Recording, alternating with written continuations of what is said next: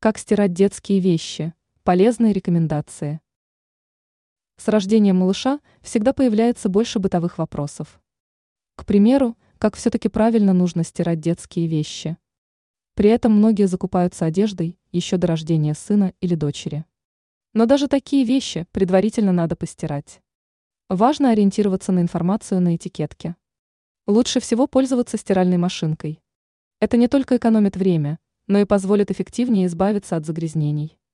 При этом не стоит выставлять слишком горячую температуру. Вода не должна быть горячее 50 градусов, а иначе вещи могут легко деформироваться.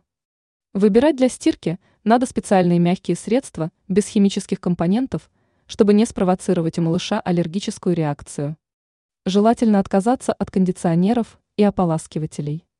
Кроме этого, надо помнить, что не стоит стирать детские и взрослые вещи вместе. Ранее мы рассказывали, безопасно ли отдавать старые детские вещи кому-то в пользование.